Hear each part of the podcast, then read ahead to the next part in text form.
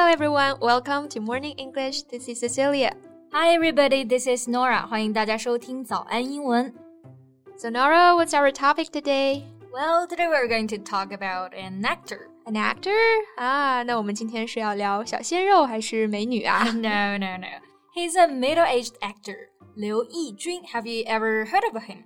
那当然听过了，《琅琊榜》里面的谢玉嘛，还有在《父母爱情》里面的欧阳毅，他是演技非常好的一个演员。Yeah, the thing is, I actually have seen many TV shows that he appeared in, and every time I see him, I will think to myself, oh, he's a really good actor. But I couldn't remember his name until recently. I know what you mean. I think that's because he mostly played the bit parts or antagonists in the shows. 就大部分剧里面呢，他其实演的都是配角、小角色，或者呢就是反派角色。比方说谢玉那个角色，嗯嗯。 就一部分人可能不会真的花时间去认真了解它吧。嗯，是的。那么刚刚讲到了一个短语啊，bit part，bit 就是 a little bit 里面的 bit，表示一部分或者说一小段。So bit part it means a small acting role in a play or a film，就是指的一个配角或者说是小角色了。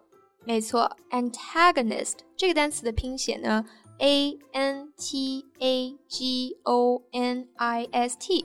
Antagonist 就是表示反派，那这个说法呢会相对正式一些，一般口语里面就说 the bad guy 或者 the villain。是的，然后在这里呢也顺带的延展一下，其实它的反义词呢就是 protagonist，就是代表的主角，其实就是把前缀 a m 改成了 p r o 的前缀，so protagonist。嗯，那回到刘奕君啊。嗯嗯，Norah，你前面不是也说你之前都不认识他吗？那你最近怎么又突然认识他了？Well, I know him from the show Reset 开端。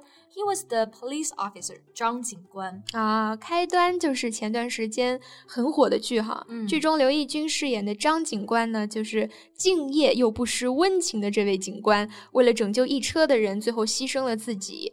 He is one of the unsung heroes。是的，unsung Some 就是 sing 的过去分词形式，所以呢，这个单词就是没有被歌颂的这个含义。Unsung heroes 就是我们说的这个无名英雄了。所以很多观众看到那一幕就表示，哎，真的破防了。破防这个英文你觉得怎么翻译比较好呢？Well, I think of the word overwhelmed can fit，就是 over 表示 too much，后面的 whelmed。拼写呢就是 W H E L M E D，whelm 做动词呢可以表示淹没、覆盖，所以 overwhelmed 就可以表示情感冲击太大，承受不了，破防了。Yeah, for instance, I was overwhelmed with sadness after finding out what happened. 得知所发生的事情之后，我真的是太难过了。是的，那当你的工作压力特别大的时候啊，也可以说，Well, I was overwhelmed by pressure at work. 工作上的压力算是把我给压垮了。是的，继续回到聊演员刘奕君，虽然他在演艺圈已经很久了，但是好像也的确就是最近才变得火了哈。嗯，没错。所以呢，我们今天就在节目里面一起来聊一聊他。在节目的开始，给大家送一个福利。今天给大家限量送出十个我们早安英文王牌会员课程的七天免费体验权限，两千多节早安英文会员课程以及每天一场的中外教直播课，通通可以无限畅听。体验链接放在我们本期节目的 show notes 里面了，请大家自行领取，先到先得。Before we mentioned, Liu Yijun is actually an actor who achieved fame late in his life. So, is there a word or phrase to describe people like them in English? 嗯，中文我们说就是大器晚成嘛。嗯，那英文中呢，还真的有一个类似的词叫做 late bloomer。Bloom 做动词可以表示开花，而 late bloomer 英文解释呢，就是 someone who becomes successful, attractive, etc. at a later time in life than other people。是的，所以说可以翻译为大器晚成。 For example, she was a late bloomer as a writer. Right, and I think the leading actor in the TV show Breaking Bad can be called a late bloomer. 是的，《Breaking Bad》就是电视剧《绝命毒师》啊，里面的男主角呢，其实变火也是因为出演了那部剧，当时演的年纪也挺大了。So it kind of proves a saying, life is a marathon, not a sprint. And never is that saying more true than in an acting career. 没错，这句名言也非常的有名啊。Marathon 指的是马拉松。那这个单词呢，注音，那这个单词呢，注意重音在最前面，而 sprint 指的就是短跑。Life is a marathon, not a sprint，就是说人生不是短跑，而是一场马拉松。Yeah. 这句话对于演员也非常适用啊，because many celebrated performers didn't achieve their success until years of toiling away in downtown theaters or in bit parts in movies。是的，很多演员呢都是经过了多年的摸爬滚打，演各种小角色，才到最后成名。那么刚刚呢用到了一个短语，就是 toil away。toy 它的拼写呢就是 T O I L，代表的含义呢是 work very hard，辛苦工作。 Like I've been toiling away at this essay all weekend，整个周末我都在辛辛苦苦的写这篇论文，嗯，你说的是写稿子吧？被你看出来了。那刘奕君呢，其实一直以来出演的是恶人反派角色比较多哈。 Yeah, and I heard that playing a villain is often more fun and more challenging than playing a hero.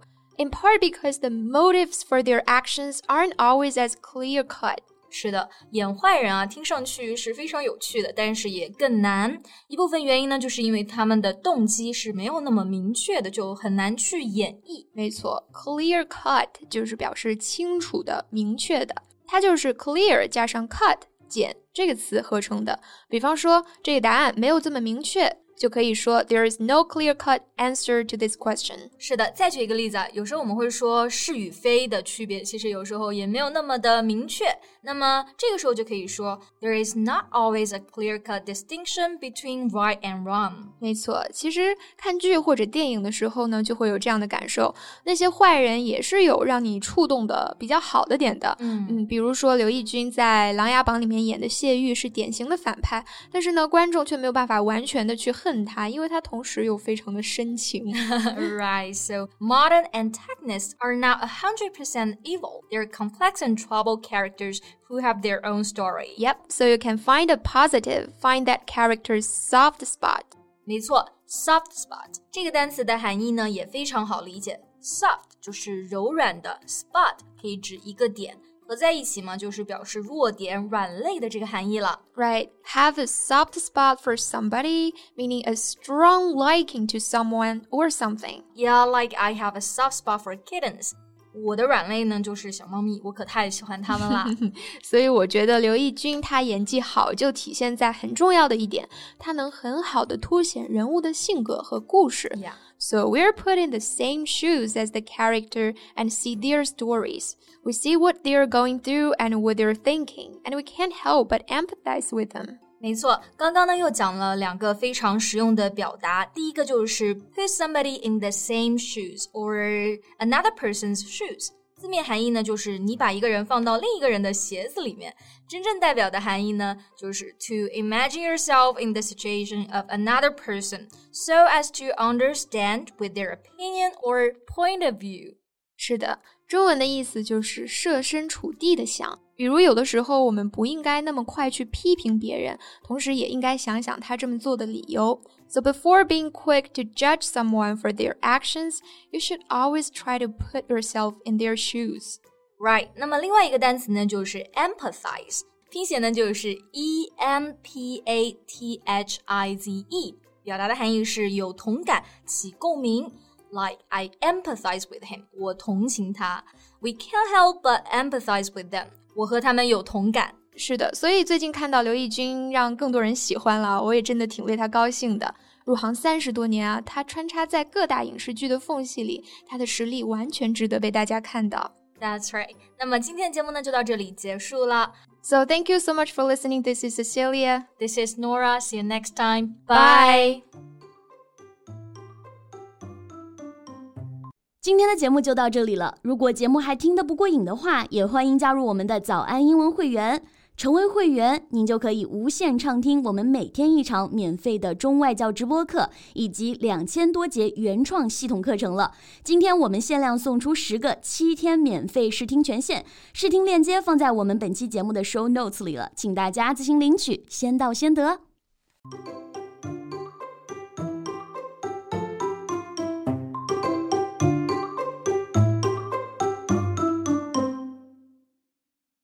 This podcast is from Morning English. 学口语就来早安英文。